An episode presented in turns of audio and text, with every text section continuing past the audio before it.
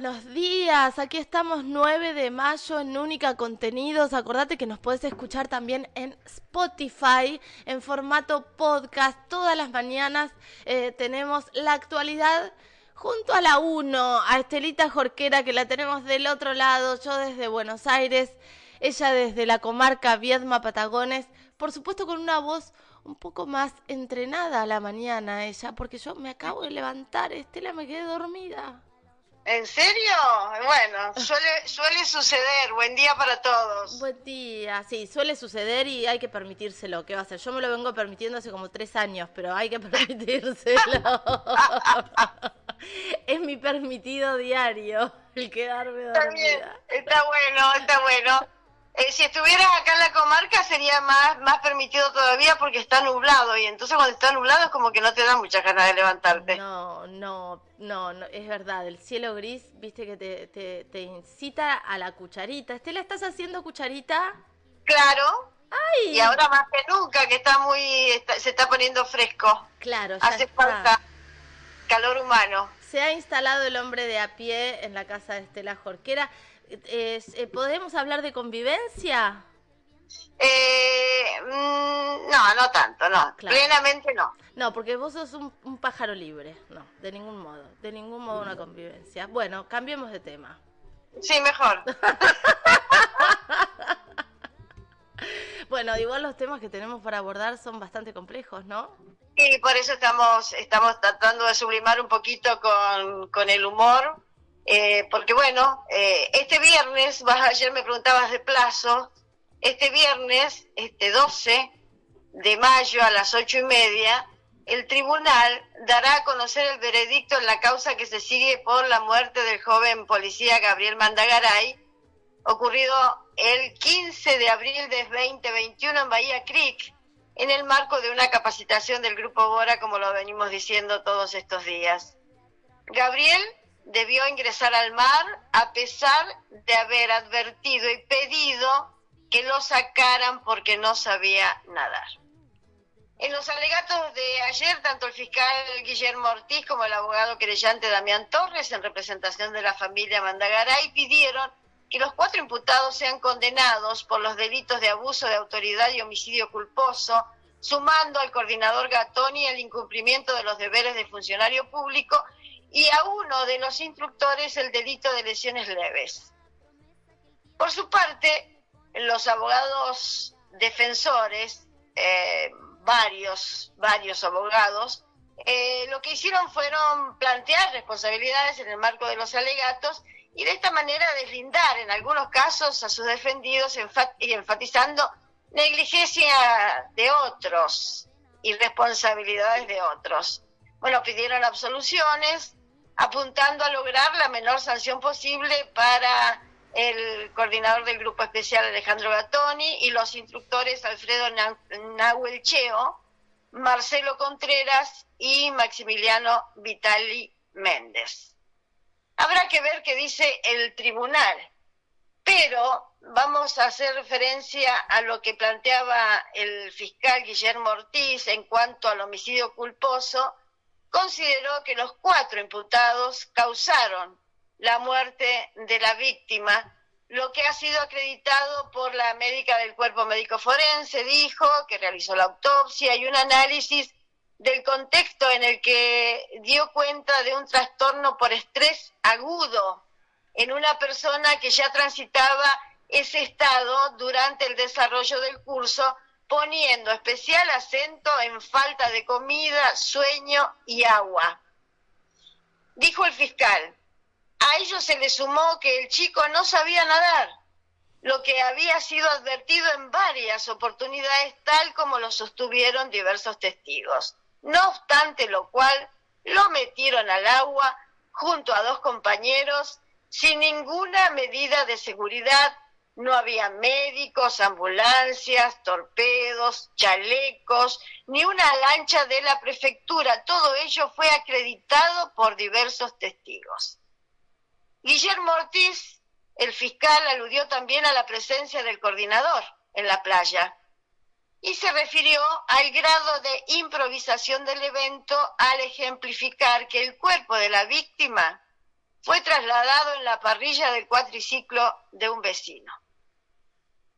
Dijo que los cursantes estaban cansados, con ampollas, desorientados y expresaron que en los tres días anteriores a la muerte de su compañero habían dormido entre tres y cinco horas en total y comido mínimas raciones de arroz y fideos blancos, dijo el fiscal Guillermo Ortiz, entre otras cosas, fundamentando la responsabilidad de los imputados y pidiendo sanciones al tribunal que se va a expedir el próximo viernes, Caro. Qué tremendo, qué tremendo. Te escucho y lo vuelvo a escuchar y me vuelvo a, intentar imaginar eh, esa situación, ¿no? Esa situación de extrema vulnerabilidad, de extrema sumisión, eh, de extrema humillación. Eh, la verdad es que es, es tremendo y también es tremendo ver cómo se van tirando la pelota entre ellos, ¿no?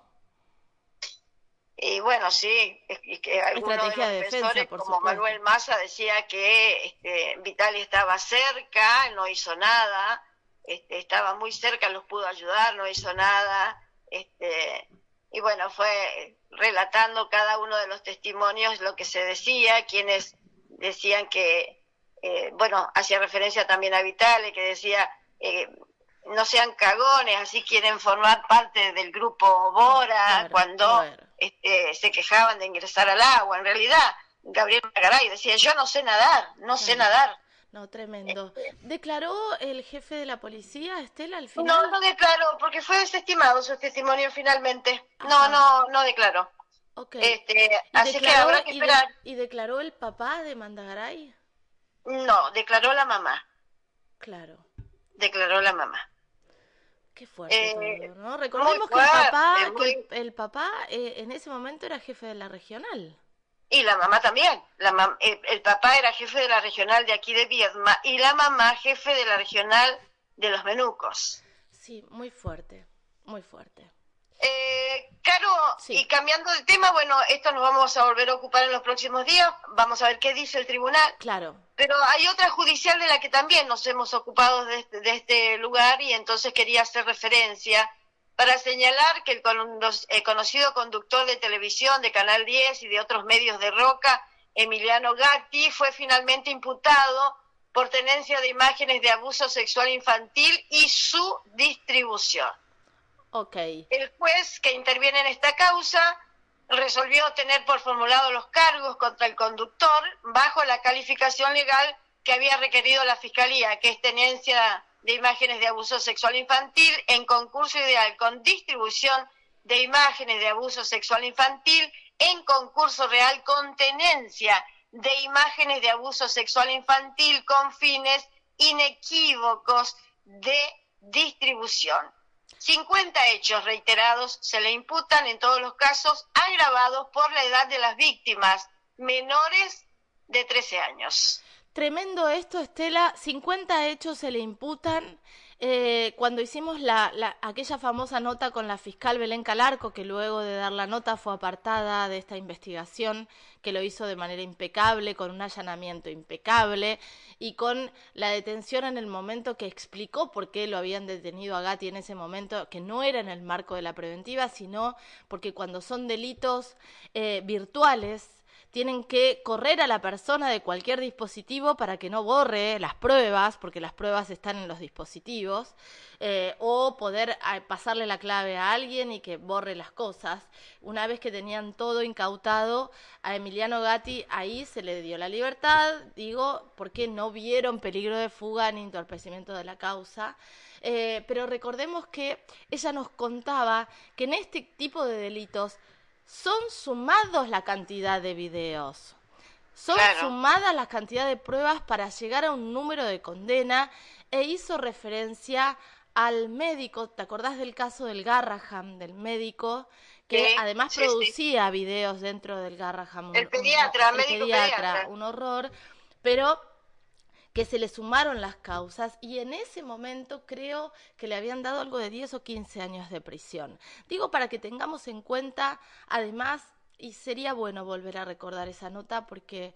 Eh, para que tengamos en cuenta lo que significa. A veces decimos videos de abuso sexual infantil y queda como en una, como, nos da como una sensación de más liviandad que el abuso sexual contra las infancias, que una violación.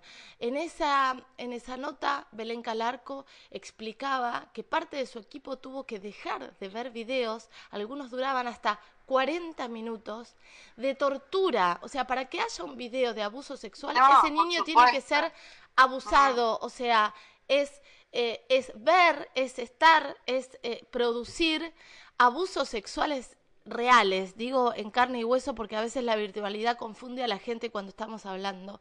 Son niños violados, torturados y como dijo en esa nota la fiscal, dijo, yo no sé si muchos de esos niños siguen con vida por el grado de tortura, por los chiquititos de edad, eh, por las bajas edades. Estamos hablando de niños de cuatro años, estamos hablando de bebés.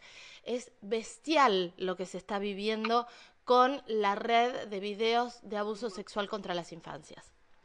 Y es un espanto la cantidad de gente que lo comparte. Es un espanto. Bueno, es delito, estamos viendo este tipo delito, de hechos. Es delito. sí. De una causa, imagínate cuántas más se pueden desprender. En ese, en ese momento, cuando se allanó en General Roca el domicilio de Gatti, eh, se habían allanado en 13 provincias diferentes domicilios. Fue un allanamiento en simultáneo porque esta investigación se desprende de una alerta de Estados Unidos por una plataforma. Entonces el tráfico ya estaba comprobado, porque estaba comprobado que de, de esas, de, de, esos usuarios se subían estos videos. Eh, vamos a seguir con el tema, por supuesto. Eh, vamos a ver. Eh, por, por, otra parte, quería sumar, este, Caro, eh, que Gatti se va a mantener bajo las mismas medidas cautelares de presentarse ante una dependencia judicial en la ciudad donde reside, que es Bahía Blanca, se le permitió estar en la ciudad donde residen, entiendo yo, sus familiares directos. tiene que presentarse con una frecuencia de tres veces al mes, tiene prohibido salir del país y sigue sujeto a caución real, un vehículo automotor eh, que este, Gatti había presentado oportunamente.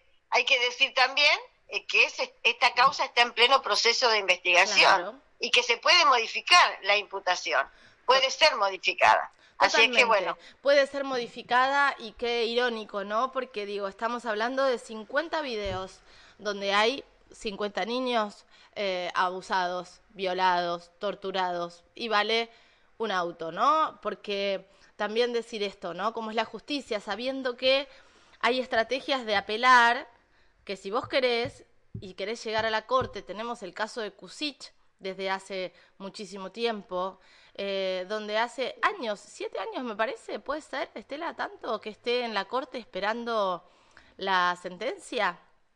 Digo, eh, hay herramientas. Caso sí, sí. sí.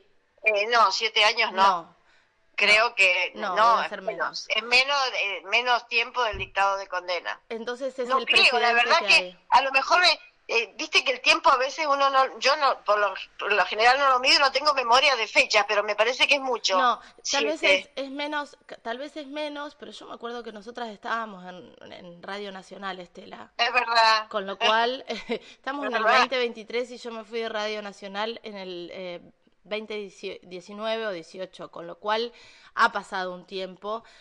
lo, cierto es que eh, hace no mucho hicimos una nota con Julia Mosquera y decía, la corte, cuando llegas a la corte, lo único que necesitas para llegar a la corte es plata, para sostener todo el proceso penal. Y cuando llegas a la corte, la corte tiene tiempo indefinido para resolver. Entonces, es muy posible que Emiliano Gatti, con la plata que, que, que, que, evidentemente tiene para esto, llegue a la corte y esté de aquí a 10 años libre. Libre, mientras esos niños no sabemos si están vivos o muertos, donde esos niños fueron abusados y siguen siendo abusados. Eh, es realmente muy, muy distópico todo lo que sucede. Pero está, está buenísima la, la noticia que trajiste y, y vamos a seguir hablando del tema porque también tenemos que saber qué hacer si nos llega un video, una foto, lo que sea, de un niño o una niña en condiciones de vulnerabilidad. Por ahí no te llega un video de abuso sexual contra las infancias, pero te llega una foto de una niña erotizada o sexualizada o lo que fuere, eh, ¿qué tenés que hacer? Nunca borres de tus dispositivos esa foto. Corre a la fiscalía, corre a la fiscalía y hace la denuncia. Es de la única manera que puedes salvar a esa niña. A esa y otras. Exactamente. Porque estas personas no se quedan con una persona, están en la búsqueda permanente. Eh, y una, una muy, muy, una aclaración muy, muy cortita. Ayer hacíamos referencia a esta condena eh, al abogado de Viedma, Ignacio Galeano, por abuso sexual y decíamos, ¿está detenido o no está detenido? Lo quiero aclarar. La misma sentencia, eh, Carolina, eh, dice que Galeano, de 39 años, se encuentra actualmente detenido alojado en la División de Investigaciones Administrativas Penales de la Prefectura Naval Argentina. Perfecto, perfecto ese dato, eh, muy muy importante para, para la nota que diste, la noticia que diste ayer. Bueno, Estelita, mucho judicial, vamos a seguir eh, muy de cerca caso Mandagaray, caso Gatti y caso Galeano. Y caso Galeano. Y hay otro caso también de, del Alto Valle, este, que vamos a hacer referencia en los próximos días, comenzado el juicio.